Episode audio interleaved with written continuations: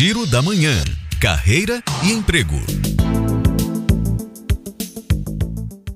Grupo Três Corações abre seleção para nove vagas na Bahia. Entre as cidades está Lauro de Freitas. São oportunidades para supervisor, consultor e vendedor.